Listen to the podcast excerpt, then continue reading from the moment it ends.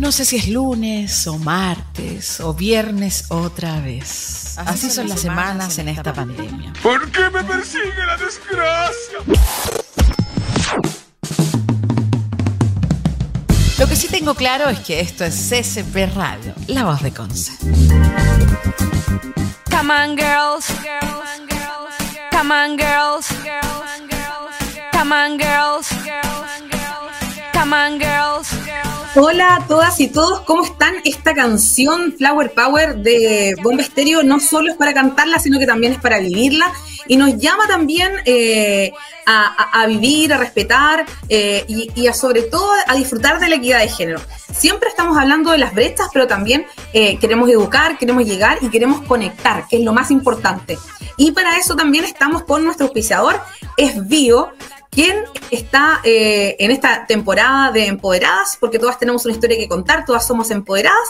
Le damos la bienvenida, ¿cierto? A Esbío, como siempre. Soy tu agua siempre, que nos va a acompañar eh, en esta temporada por CCP Radio y además en nuestras diversas plataformas empoderadasmedio.cl, en la revista que ya se viene en agosto. Obviamente, como no les vamos a estar contando en la revista las próximas, las próximas semanas. Y recuerden también que pueden eh, resolver sus deudas, dudas o consultas para condonación, más que condonación, para reprogramar las deudas en esbio.cl eh, en el plan de apoyo COVID-19, ¿sí? Para los beneficios de no corte. Bueno, ¿qué tema vamos a tocar hoy día? O sea, un temazo que lo compartimos en las mañanas por redes sociales y también lo hablamos eh, la semana pasada un poco cuando hablamos, o sea, en este mes en realidad completamente, que es el mes de la sexualidad y salud reproductiva que estamos desarrollando en Empoderadas. ¿Has escuchado esto de que no es no? Eh, de qué se trata, cómo lo podemos abordar, eh, hasta dónde restringo mi libertad sexual, qué pasa si tengo una pareja y, estamos justo ahí y, no hay consentimiento. Bueno, quisimos abordar esos temas porque también hay muchas dudas, hemos visto muchos casos también, lamentablemente, pero eh, por lo mismo queremos poner el tema sobre la mesa y como dice el que sé que está abajo, cómo respetamos los límites personales del otro, que también es un temazo. Y por eso estamos con Francisca Cuadro Santibáñez de Fundación Honra, quien nos está acompañando también eh, en vivo y en directo por esta transmisión de Empoderadas Versión Radio. ¿Cómo estás, Francisca? Muy bien, gracias, Paula, muy bien. Bueno, contarles también a quienes nos están siguiendo que pueden comentar a través de las redes sociales y también nos pueden enviar un audio al WhatsApp más 569-5122-7405 más 569-5122-7405. Y les comento que eh, Javiera de Corporación Miles después se nos va a sumar en unos minutos más para esta conversación.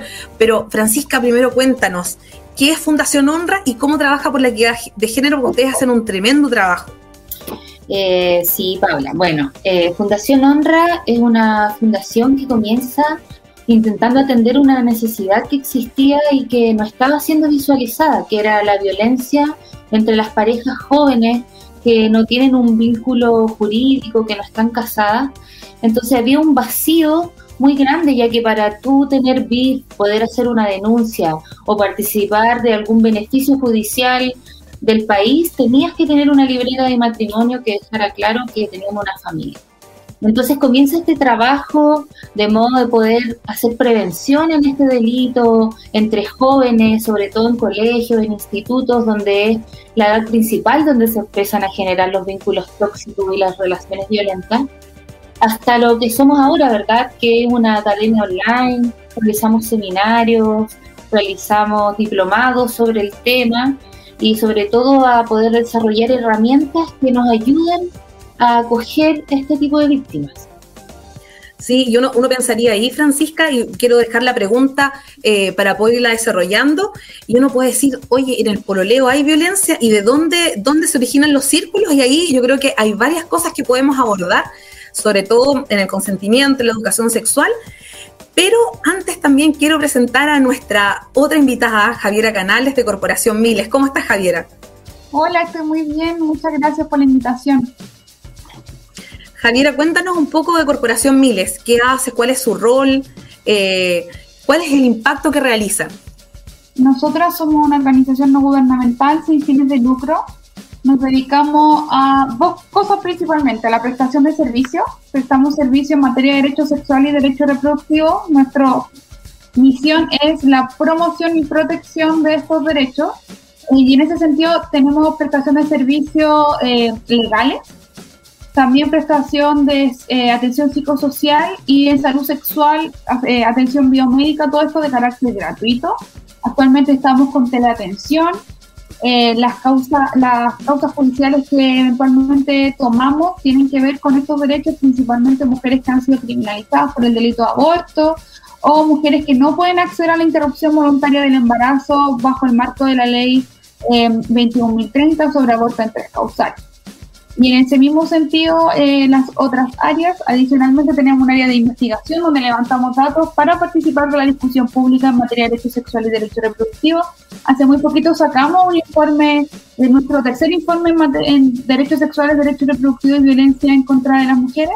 Y eh, por último tenemos finalmente un área de comunicaciones que tratamos de incidir en los medios de comunicación y con campañas comunicacionales para sensibilizar eh, en estas materias. Eso ah, No, tremendo trabajo y sobre todo el, tema de, visibilizar con investigación, yo creo que eh, es importante porque muchas veces pasamos pasamos de, de, como mucha gente dice, hoy esto es un tema más que de la calle, que el 8M, no, esto es un tema que es transversal, que es todo el año 24/7 y que además tiene cifras y datos que son eh, reales y que también nos dan cuenta de una realidad.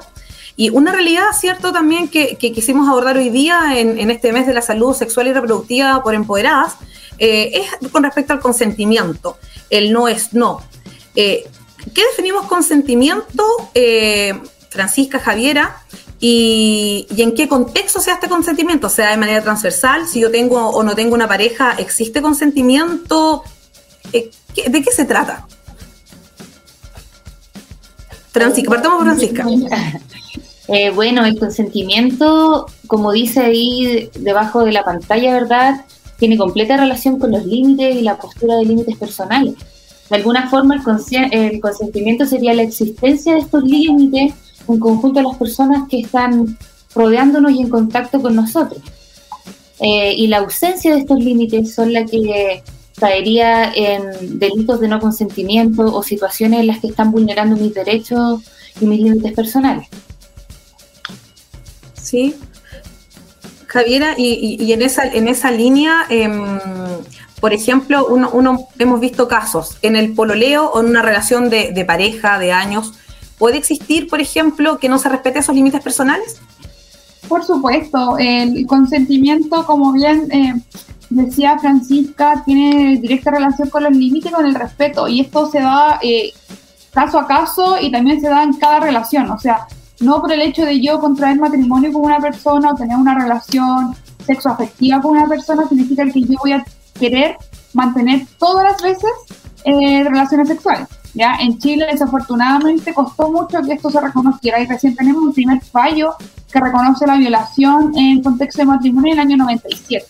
Sin embargo, organizaciones de mujeres hemos, hemos sido enfáticas en posicionar esto de que la falta de regulación del consentimiento a nivel jurídico eh, hace que en definitiva hayan estos, estas confusiones eh, respecto de qué es consentimiento y cuándo el consentimiento. El consentimiento se da en cada, en cada ocasión y, y, en definitiva es el deseo de que yo quiero tener una relación sexual en ese momento con esa persona, ese día en particular. ¿Ya? Como dice eh, también Javiera, el consentimiento también, claro, ha sido un problema poder aceptarlo, normalizar algunas situaciones, sobre todo para las mujeres, de ser el objeto sexual, ¿verdad? O ese tipo de cosificaciones. Y así también ha sido un desafío el que las personas sean conscientes del consentimiento, porque de alguna forma uno mismo va normalizando situaciones que tú tienes que aceptar, por ejemplo, por ser guapa y caminar por la calle o por vestir de una forma como que tú tuvieras que inmediatamente aceptarla solo por el hecho de ser o de comportarte de, alguna, de alguna manera. Entonces también ha sido un desafío grande exponer estas situaciones en las que uno realmente se puede oponer y entender como que no son normales ni tú estás obligada a vivenciarlas. Mm. Sí, si hablamos también, ustedes decían eh, de normalización, hablemos de normalización. Qué eh, actitudes o comportamientos están normalizados y uno dice ya, con lo que decías tú, por ejemplo, que uno tiene que aceptar ciertas cosas y va a vestir de una manera y, si tú te sientes incómoda, no es como, ya, pero no estás poniendo un poquito de color, eh, no, si no es para tanto. Eh, pero ¿qué otras situaciones de este tipo también nosotros encontramos normalizadas? Y si tuviéramos que hacer un, un, tester que nos diga, mira, ¿sabes qué? En realidad esto no debería ser. ¿Cuáles serían? Em, ¿Comienzo yo?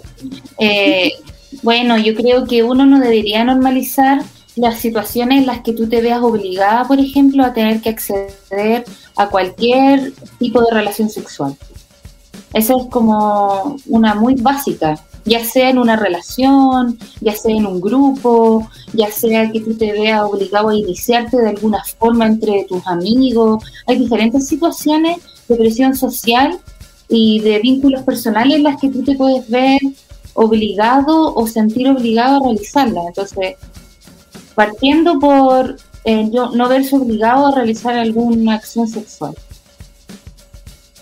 En, el mismo sentido, eh, nosotros cuando hacemos talleres también y hablamos de violencia sexual, partimos diciendo que violencia sexual es cualquier tipo de acto que me incomode y que yo me sienta agredida, más allá de lo que diga el Código Penal. Nuestro Código Penal es muy antiguo y es muy arcaico y no está actualizado con la, con en definitiva lo que debiese, lo que debiese ser y, entendemos también que el derecho tiene género y el derecho masculino. Ya las leyes que actualmente están vigentes en nuestro país fueron creadas mayoritariamente por hombres para hombres. Y en ese, en ese sentido, eh, señalar de que violencia sexual va a ser cualquier acto cualquier cosa que a mí me genere incomodidad. Por ejemplo, si una persona va caminando por la calle, una mujer va caminando por la calle y, se le acercan mucho y, le dicen que es linda, que eso también es violencia sexual, aunque probablemente no va a ser poder no, es perseguido penalmente, ¿ya? Mm. Eh, entonces hay que hacer esa diferenciación de que todo lo que a mí me genere em, malestar y, que involucre mi, imagen, mi corporalidad y que involucre particularmente mis partes eh, sexuales, es violencia sexual y, de esa y no porque no sea perseguido penalmente no significa que sea normal, ¿ya?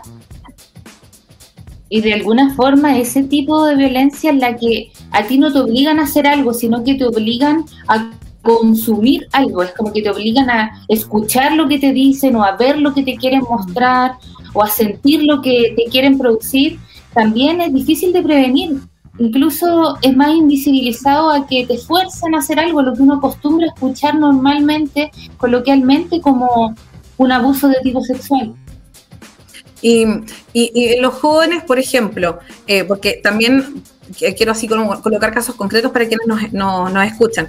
Em, para, supongamos un, joven de 14 años y la porque un día veía un, leía sobre, sobre un caso y decía sí, pero es que ella me decía que no, pero sí y yo no lo interpreté, no vi las señales. Eh, ¿Qué pasa ahí con los jóvenes? Porque eh, los jóvenes, de hecho lo, conversamos la semana pasada y lo hemos conversado en los capítulos de, este mes de salud sexual y reproductiva y hemos hablado también de lo mal, por ejemplo, que le ha hecho el porno a los jóvenes, de, de, tratar a las mujeres como objeto sexual. ¿Cómo podemos enseñarle a un joven de 12, 14 años que no es no? No es como sí, pero no, o no, pero sí, me dice que no, pero si yo insisto un poco más, Claro, eso tiene completa relación, como tú mencionas, con estos patrones patriarcales, ¿verdad? De entender la sociedad desde la dominación y el poder del hombre un poco sobre la mujer, sobre todo la sexualidad. Eh, la sexualización de las mujeres en la televisión, en los contenidos audiovisuales, en las publicidades, ha estado presente durante tanto tiempo que principalmente hay mucha mentalidad de hombres que piensan que es la función principal de, la mujer, como toda la violencia de género, de la eh, violencia doméstica, ¿verdad? Desde lo sexual hasta lo que hacemos, hasta nuestro rol en la, en la casa, en el día a día. Entonces, de alguna forma, claro que influye los tipos de patrones personales de cada persona a cómo va a interpretar el no es no, como dices tú. Quizá una chica, un joven que tiene más normalizados los límites personales, el respeto al cuerpo, va a entender mucho más claro una señal, va a tener una empatía mucho más desarrollada que le va a permitir entender que la persona que tiene al lado está incómoda. Eso es algo mínimo, como la educación desde la empatía, que es algo que le han restado también a la sociedad masculina durante mucho tiempo, educacionalmente, socialmente. Sí. Javier, y en esa línea, bueno, ustedes eh, desarrollaron una, campaña sobre consentimiento. No sé si nos puedes contar un poco hacia qué apuntaba esa campaña. Sí, nuestra campaña apunta principalmente a los hombres jóvenes, porque de acuerdo a nuestra una investigación que realizamos en el año 2019, la edad promedio de los agresores sexuales era de 25,5 años. Entonces no estamos hablando de personas, eh, o sea, la imagen que eh, generalmente la sociedad tiene del violador es principalmente ese hombre adulto, eh, viejo, ojalá sucio, en situación de calle, como una idea bastante estereotipada de lo que son las películas gringas o eh, estos delitos seriales, pero en Chile no nosotros no tenemos muchos delitos seriales. Evidentemente ha existido, por ejemplo, el caso de alto oficio, pero son excepcionales. Las agresiones sexuales, de acuerdo a nuestra idiosincrasia, ocurren al interior del hogar principalmente por personas conocidas, por pareja o por amigos. Y adicionalmente lo hacen personas jóvenes de nuestro mismo círculo. Entonces, en ese sentido, nuestra campaña apuntaba a hablarle a ellos, a eh, señalar, por ejemplo, si no te puede responder es no, sí y después no es no. O sea, no porque yo haya tenido relaciones sexuales una vez contigo significa que voy a tener relaciones sexuales siempre.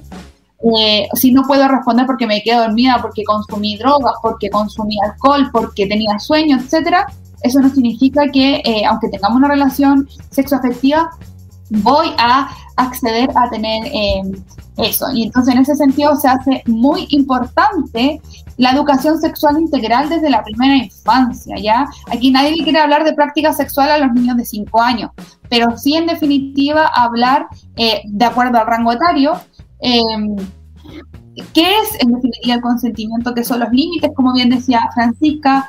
Eh, y, eh, comprender que en definitiva el cuerpo del otro es de esa persona y si esa persona no quiere acceder, no accede y ya, y está bien. Y yo también a controlar mi espacio y, mi, y mi deseo. En ese sentido, eh, se hace muy, muy imprescindible la educación sexual para problematizar estas situaciones porque está como, como tú decías, esta gente joven que dice sí, después no, pero en definitiva esa mujer eventualmente que accedió después de tanta insistencia, accedió por aburrimiento, accedió, accedió para que la dejaran tranquila, y eso es violencia sexual que está súper normalizado. Entonces, y después te, des cuenta después, y es ahí también donde salen las funas, donde salen muchas cosas. Y, es eh, complejo también para ella reconocerse como víctima y para el agresor reconocerse como agresor. Entonces, esa era nuestra, nuestra intención con la campaña, hablarle a hombres jóvenes.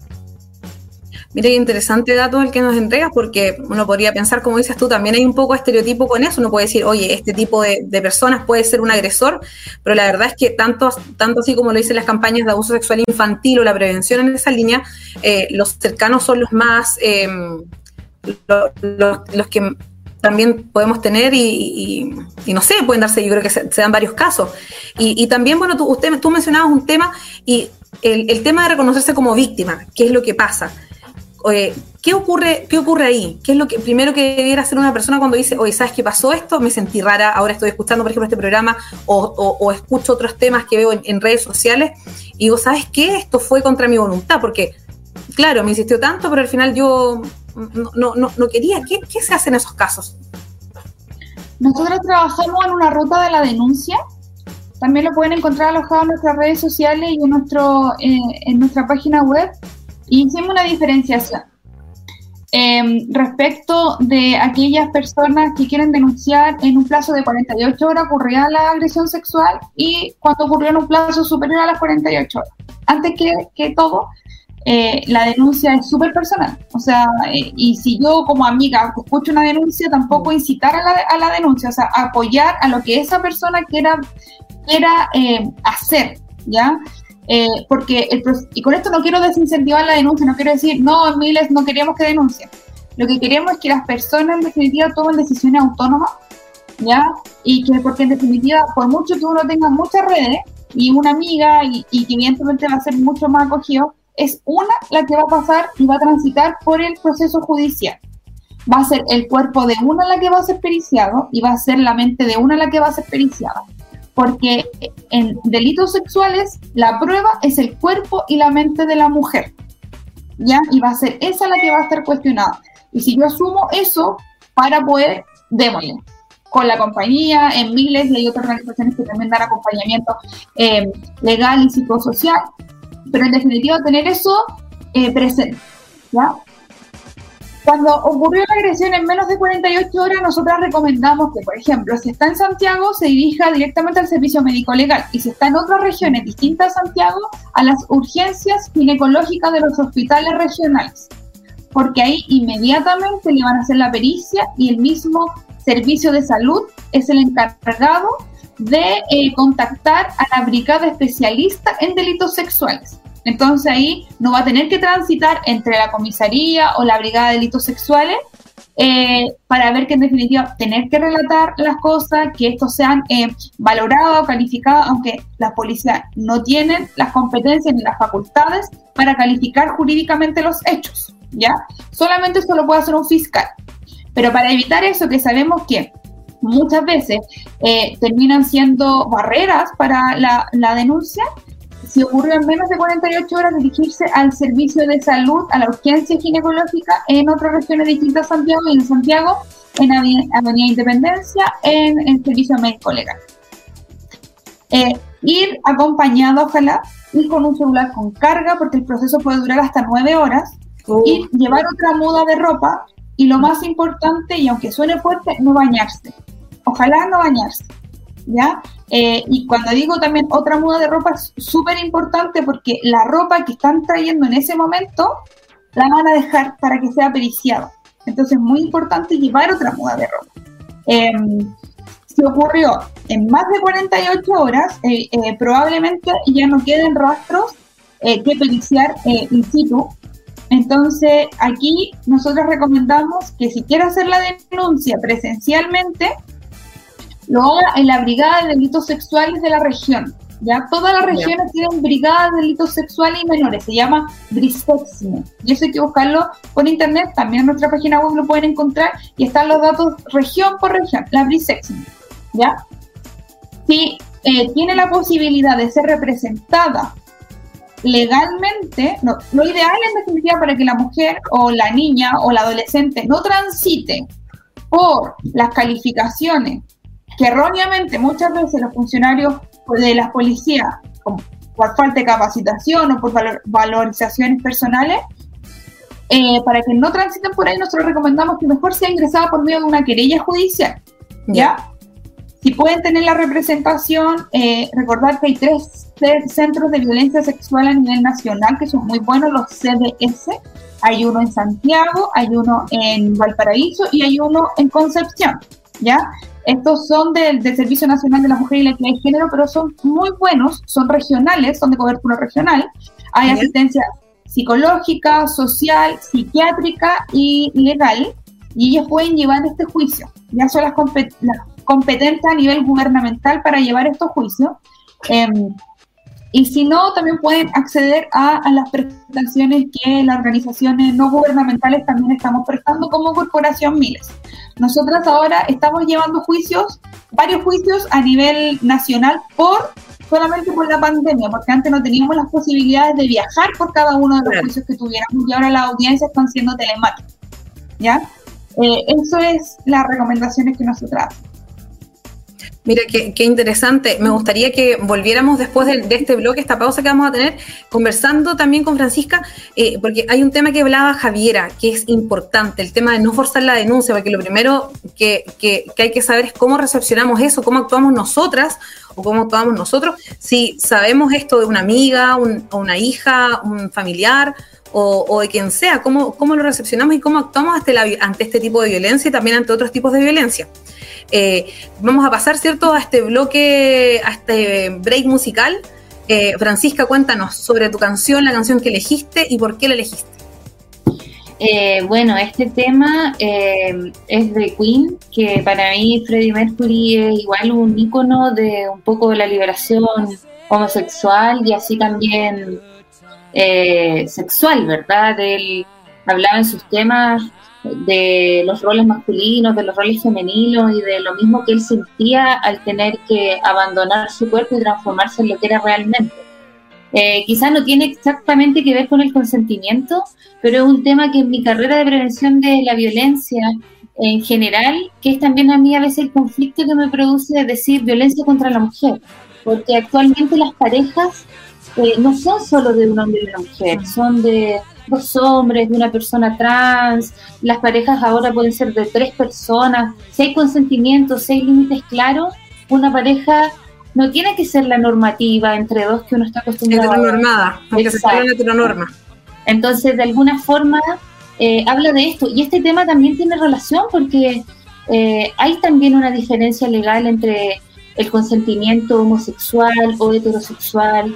Hay una edad límite distinta y que ha ocurrido esa discriminación de los homosexuales en distintos tipos de leyes. Antes se quería inculpar simplemente tener relación con alguien del mismo sexo hasta que ahora ya se puede hacer la diferenciación de que es algo normal y algo que se puede vivir sin problema, ¿verdad?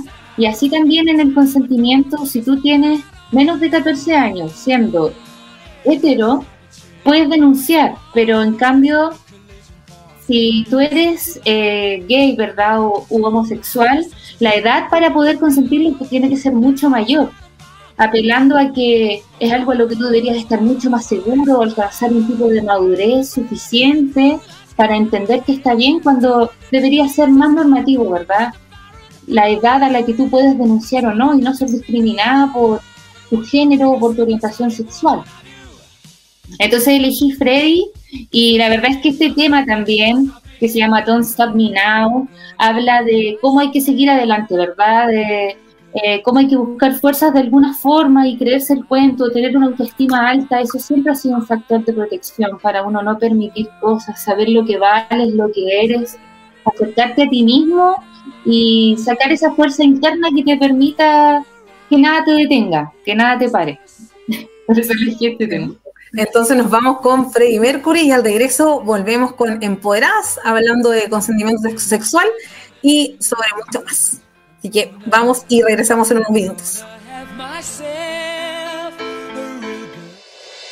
El COVID-19 aún no está superado. Por eso Asbio les recuerda a todas las personas lavar sus manos frecuentemente con agua y jabón por al menos 20 segundos, evitar las aglomeraciones y usar siempre mascarilla. También hace extensiva la invitación a todos los clientes que tengan dificultades para pagar sus cuentas de agua. Solicitar en su sitio web www.esvio.cl el convenio COVID-19 con los beneficios de la ley 21.249 de no corte. Les permite regularizar su cuenta en hasta 36 cuotas sin cargos ni intereses. Esvío, soy tu agua siempre.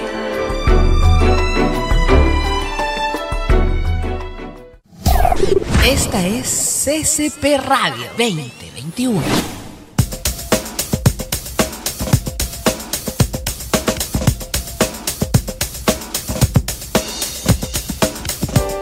Hola a todas y todos, ¿cómo están? Estamos de regreso en Empoderadas Radio. Recuerden que pueden escuchar este capítulo y revivirlo en el canal de YouTube de ccpradio.cl, pero no, no, no YouTube ccpradio.cl, sino que en el canal de YouTube de CCP Radio nos buscan como Empoderadas. Y también recuerden que pueden visitar nuestras redes sociales en Instagram Empoderadas Chile y nuestra plataforma web empoderadasmedio.cl. Estamos hablando en este capítulo sobre consentimiento sexual, qué es, qué aborda, eh, qué podemos hacer en esa línea, eh, qué nos falta. Pero un tema que también surgió, que conversábamos, ¿cierto?, al cierre del primer bloque y que vamos a abordar en estos 15 minutitos que nos quedan, es eh, ¿qué hacemos si un cercano o una cercana nos cuenta que ha sufrido algún tipo de violencia? Por ejemplo, violencia, violencia eh, psicológica eh, a través de los golpes, violencia física, violencia vicaria, muchos tipos, pero sobre todo violencia sexual. ¿Qué hacemos? ¿Cómo recepcionamos ese testimonio? ¿Qué debemos hacer? ¿Escuchar? ¿Denunciarla? ¿Hasta dónde también nosotros podemos llegar? Javiera Francisca? Eh, bueno, en el momento en el que a ti te puede contar una cercana que sufrió violencia, ¿verdad? Uno, lo primero que tiene que saber, como mencionaba Javiera, es no obligar a la persona a hacer inmediatamente una denuncia. Esto es como cuando uno quiere obligar a alguien a hacer cualquier tipo de cosa. estamos hablando de consentimiento. Es imposible que tú puedas manipular por completo la mente de una persona. Y usualmente cuando tú sufres violencia, no porque a ti te peguen un golpe tú vas a dejar de amar a alguien. No es que el amor sea tan fugaz como que si a mí me insultan o me golpean, a mí se me va a desactivar el amor inmediatamente. Por lo que por eso, eso es uno de los impedimentos para que las personas realicen a veces las denuncias, el arrepentirse, el volver al círculo de la violencia. Entonces es importante prestar atención y sensibilización a la problematización de, de la violencia, visualizar hasta qué punto es, una persona es un problema para la persona que lo está viviendo, de modo que pueda lograr situarse en una postura de víctima pero no perder su empoderamiento personal. Eso es otra dificultad en la que, en la que tú tienes que hacer que una persona asuma la vulneración de derechos que sufrió, no significa que tenga que caer en una victimización absoluta y ser completamente vulnerable en otros aspectos. Incluso a veces reconocer que lo que sufriste puede ayudarte a tu empoderamiento personal y a que tú tomes las riendas del asunto, ¿verdad? Y que busques una orientación judicial. Entonces, de alguna forma, en el momento en el que te lo cuentan, considerar todas estas situaciones y escuchar de manera abierta y activa e intentar indagar en qué significa para la persona lo que vivenció, porque puede ser alguien que está tan dañado y normaliza de tal forma la violencia que te está contando que anoche su pareja se emborrachó, le pegó, le insultó y se acostaron a dormir juntos, o algo peor como un delito sexual y después siguió todo normal. Entonces, de alguna forma es importante indagar en qué significa para cada persona lo que vive y así poder atender a esa situación en particular. No hay una herramienta para atender a todas las personas que puedan sufrir un problema de consentimiento, de no consentimiento. Y, en esa línea, Javiera, ¿cuál, cuál, ¿cuál debiera ser el paso a paso de parte de nosotros, o sea, de nosotras y nosotros? Eh, ¿Qué, hacemos cuando, cuando recepcionamos esto? ¿Cómo lo hacemos? ¿Qué, actitud tenemos que tomar? Mira, nosotros tenemos, como decía anteriormente, tenemos un área de consejería y recibimos y recepcionamos denuncias ciudadanas y también nos preguntan mucho qué pueden hacer y creamos un post en nuestro Instagram que dice, ¿qué puedo hacer si mi amigo, mi amiga vive violencia? ¿Ya? Y lo estaba así como mirando rápidamente ahora eh, y lo pueden encontrar ahí y ahí hay un paso a paso, como bien decía Francisca, eh, indagar y como primer paso nosotros ponemos no enojarse, porque a veces eh, uno como dice, pero ¿por qué soy tan tonta? ¿Pero por qué no dijiste? ¿Pero por qué no denunciaste? Pero no enojarse y no juzgar, no cortar de inmediato la relación, porque eso también puede generar una distancia y en esa distancia pueden pasar cosas peores. ¿ya? Escuchar lo que sucede, decir, recepcionar, escuchar, escuchar activamente. Eh, eso nos cuesta mucho a nosotros y a nosotras las chilenas. Y generalmente alguien está hablando y nosotras como que intervenimos rápidamente porque pensamos muy rápido y hablamos muy rápido. Pero escuchar activamente, eh, no, no presionar y promover la autonomía, no obligar a tomar decisiones, eh, no obligar a la denuncia, sugerir que busque ayuda, pero de una forma empática, colaborar con buscar, eso es lo que uno de una amiga puede hacer. Yo te puedo ayudar a buscar algún centro donde puedas denunciar, donde te pueden acompañar o donde puedas encontrar quizá atención psicosocial antes que una denuncia. Prestar atención a, indicadores de riesgo, por ejemplo, como decía Francisca, indagar en ese sentido de que si fue, si fue un golpe, fue eh, una, violencia eh, em, Verbal. Verbal. Violencia verbal, psicológica, eh, física o incluso la agresión sexual o incluso un femicidio frustrado. Como ir viendo como en definitiva los factores de riesgo y muy importante, no dejar sola. Pasa mucho de que las amigas se enojan y es como, pero hasta el cosa, como no hace lo que yo le estoy diciendo, me enojo. Entonces dejamos mucho más sola a esa persona que de alguna forma en su lenguaje está pidiendo ayuda. Claro, porque finalmente, como dices tú, puede que no esté preparado, diga sí, sí, sí, lo voy a hacer, pero pero también el pasar por, por, por los espacios y por el proceso es algo personal. Y, y, creo que lo que resumo de esto es que simplemente acompañar y escuchar. Y en el paso a paso que vaya dando la otra persona, estar acompañando y escuchando. Sí, de alguna forma eh, también eh, cuando uno está en una situación de violencia, la, el aislamiento que sufre por parte de, del violentador, ¿verdad? Que te aísla de tu familia, de tus amigos, de la mayor cantidad de socialización posible, hace que estas instancias tengan un valor muy importante, de modo que pueden ser vitales para tú ayudar a comenzar un proceso de reivindicación personal, de aceptación de la violencia, de empezar a hacer valer el consentimiento en los límites personales, o perder de nuevo a una posible paciente, por ejemplo, recuperación de estos casos. Entonces, tener este, esta empatía de poder escuchar, como dijo Javier al inicio, sin molestarse, sino que entender que es alguien que te viene a contar algo que le está produciendo ruido. Hay gente que te viene a contar que la golpearon sin realmente asumir que es un gran problema, asumiéndolo como algo más normalizado. Entonces por ahí comienza todo. Ah, en el momento en que nos vamos a prestar para ser un canal de alguien, de escucha y de confianza, asumir que uno tiene que analizar y aceptar por completo el, el relato del otro, no cuestionarlo e indagar la mayor forma posible de qué se trata para poder ayudar de la, de la forma mejor también.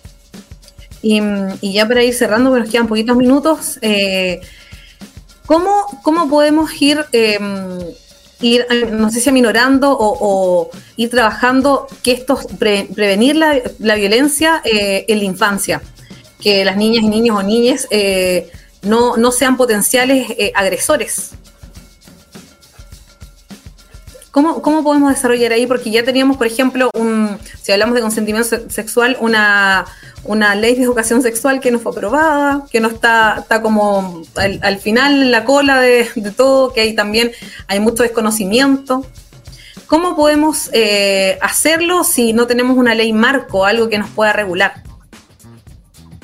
Va a depender, yo creo, también de, de, de desde dónde nos, nos posicionemos. Si nos posicionamos desde las organizaciones sociales, bueno, generar eh, este, esta, estas discusiones, eh, dar cabida, por ejemplo, en los espacios, en los medios de comunicación para que se hable de esto, pero si yo me posiciono como, por ejemplo, madre o como tía o como un, sujeto de, protección de adolescente o de niño, niña o niña, eh, va, va a depender también de, primero, eh, autoeducarme, porque probablemente hay cosas que yo también, yo misma no conozco y que, y que, está, y que pasa, porque a nosotros nadie nos educó, nunca ha habido una ley de sexual integral en Chile y la escasa que hay solamente biologicista, es decir, reconocer dónde está la vagina, dónde está el pene y qué es el condón.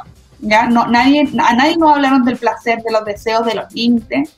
Entonces, autoeducarnos y luego de autoeducarnos, ir hablándole a las personas eh, a los niños, a los adolescentes, eh, de acuerdo a, su etapa y a lo que estén viviendo y hablarle como corresponde, es decir, no como esa, no sé, como que la cigüeña trae la guagua, porque eso ya, ya fue. Y para esto nosotras tenemos, o sea, siempre recomendamos, aunque no, no pertenezca a la corporación, a la doctora Andrea Uneus, que le habla a los jóvenes. La doctora Andrea Uneus es un, un Instagram donde hace los martes preguntones y los jóvenes y las jóvenes pueden eh, dejar sus preguntas de forma anónima y ella es una ginecóloga que habla de acuerdo a la, a la edad de cada uno y creó también un, libro que se llama Sexo Inteligente, que habla desde para cada rango etario y cómo en definitiva eh, ir problematizando estas situaciones. Yo creo que eso también podría empezar como para que todos podamos tener un poquito más de información. ¿Sí? And, eh, Francisca, eh, bueno, tremendo dato, Javier, así que los vamos a seguir ya de ya, vamos a buscar a Andrea Uneus. Pero Francisca, tú también, eh, antes, en, antes de empezar, nos mencionaste, me mencionaste que tenías una actividad, me hablaste de dos cosas que quiero que veamos. Uno era un dispositivo y lo otro era un, un seminario que viene el 17 de junio. Sí. Eh, bueno, ahora vamos a hacer un seminario el 17 de junio gratuito de manera online, internacional. Van a participar más de cinco países de Latinoamérica, en el cual vamos a hablar sobre la prevención de la violencia en la pareja y la violencia de género. que tiene un poco que ver con esta pregunta, igual que tú hacías, ¿verdad? La última pregunta, en la que tiene que ver que la principal ayuda que uno intenta realizar como fundación es el trabajo de prevención también, de poder psicoeducar, de abrir espacios de opinión, de abrir espacios de reflexión sobre todas las temáticas que, que nos están problematizando algunas situaciones. Entonces este seminario nace como una instancia, sobre todo ahora en pandemia, ¿verdad? Ha sido muy difícil poder acceder eh, presencialmente a, estos momentos, pero están abiertas las inscripciones todavía para poder participar, como dije, de manera gratuita. Así que ahí quedan todos invitados. Es la primera versión del seminario de la Fundación. Tremendo espacio también para, para formarnos, que estos temas también es, necesario, bueno, escucharlos en estos medios de comunicación, nosotros que nos facilitamos, pero también eh, formarnos en esta línea. También la formación es un tema importante para poder prevenir y poder eh, abordar esta temática. Claro, por ahora es la principal estrategia, igual que se utiliza, ¿verdad?, las campañas de prevención, las campañas de información, eh, sobre todo por el momento en el que estamos, en donde el Internet ayuda muchísimo a poder compartir contenido. Entonces, ocupar, ocuparlo como una herramienta para poder ayudar es siempre un desafío y algo que nosotros, las organizaciones que estamos en favor de combatir todos estos problemas, utilizamos. Y asimismo, lo que te comentaba el dispositivo de emergencia, bueno, un proyecto que estamos haciendo con la Subsecretaría de Prevención del Delito aquí en Concepción, en el que estamos haciendo un acompañamiento psicosocial a un porcentaje de mujeres, las que están en mayor riesgo, de un total de 400 usuarios que tenemos. Estamos repartiendo 400 dispositivos en torno a una red con carabineros. Ha sido un trabajo bastante grande con PDI, con seguridad pública, en el cual intentamos hacer un canal de comunicación directo para las alertas de estas mujeres en riesgo alto de sufrir violencia. Entonces, igual ha sido un trabajo bonito poder realizar atenciones psicológicas, también acompañamiento psicosocial, que ahora es muy necesario, los índices de violencia se han triplicado eh, desde que comenzó la pandemia y creo que siguen subiendo. Esta es como la estadística, la última que fue de hace dos meses atrás. Y mm, es un problema que tiene que seguir siendo atendido de alguna forma. Y para nosotros este dispositivo, eh, incorporar nuevas tecnologías significa empezar a ampliar y generar nuevas redes, generar nuevas redes, nuevos avisos, nuevas alertas. Ojalá poder hacer una especialización, especificación de, las, de los distintos tipos de llamados, aportar a eso también. Y el dispositivo al mismo tiempo eh, genera un contenido, envía tu geolocalización, graba un audio durante una cantidad de minutos y realiza un llamado a número específico. Entonces también luchar porque todas estas pruebas puedan ser validadas también por fiscalía en el caso que uno quiera realizar alguna denuncia o ser parte de, algún, alguna acción judicial. Inicialmente este dispositivo se genera para esto, es francés y, se genera para el acoso callejero. En el momento en el que tú pudieras ser víctima de cualquier tipo de, abuso en la calle, incluso o al aire libre, eh, tú pudieras tener una prueba, ¿verdad? O pudieras recibir ayuda. Entonces funciona como un botón de pánico, un poco un botón de ayuda. Excelente. Y, ahí también para Fundación Miles, ¿qué, se viene en qué está Fundación Miles para este 2021, Javiera? Bueno, otra cosa. Nosotras actualmente tenemos un caso muy grande que no, nos ha llevado gran parte del, del, quehacer de la corporación y estamos en un juicio contra el Estado y los laboratorios que distribuyeron anticonceptivos defectuosos. Tenemos 350 mujeres que quedaron embarazadas producto de estos anticonceptivos entonces eso ha involucrado un despliegue de todas las áreas em, para esto porque eh, nos abre una, posibilidad de poder incidir directamente en la política pública desde distintas alternativas, desde los juicios, eh, desde, desde una investigación, desde eh, sentarnos a negociar, en definitiva, abre muchas oportunidades. Entonces eso principalmente eh, sin embargo, continuamos con la consejería eh, un poco más lento que eh, el año anterior por la cantidad de mujeres y por este juicio en particular, y con talleres también de sexualidad, afectividad y principalmente dirigido a profesionales de la salud en técnicas sobre interrupción voluntaria del embarazo. ¿sí? Bueno, agradecerles el espacio, la participación, Javiera, Francisca, eh, sobre todo en pandemia, yo sé que los tiempos eh, son más cortos, y, pero gracias a la, a la, tecnología estamos unidas aquí desde Concepción y Santiago eh, abordando estas temáticas que son más necesarias que nunca. Javiera, cuéntanos sobre la canción que escogiste, ¿por qué la escogiste ahora en este cierre de despedida? Sí, escogí Antipatriarca de Anita Tijoux porque es una de las canciones emblemáticas del movimiento feminista. Habla del machismo, de la denuncia, de la, de la denuncia de la violencia en particular y reivindica la autonomía de las mujeres y posiciona como yo puedo ser tu amiga, puedo ser tu pareja, puedo ser tu mamá, puedo ser tu hija, pero eso no significa que tú puedas hacer conmigo lo que tú, tú desees porque no soy una objeto en definitiva. Y es desde los distintos roles que las mujeres desafortunadamente vivenciamos violencia. Las madres viven violencia de sus hijos, las pololas de sus pololos, las amigas de sus amigos. Eso. Es algo transversal. Así que nos despedimos con esta tremenda canción. Gracias, Francisca. Gracias, Javiera. Que tengan una excelente semana. Cuídense, recuerden.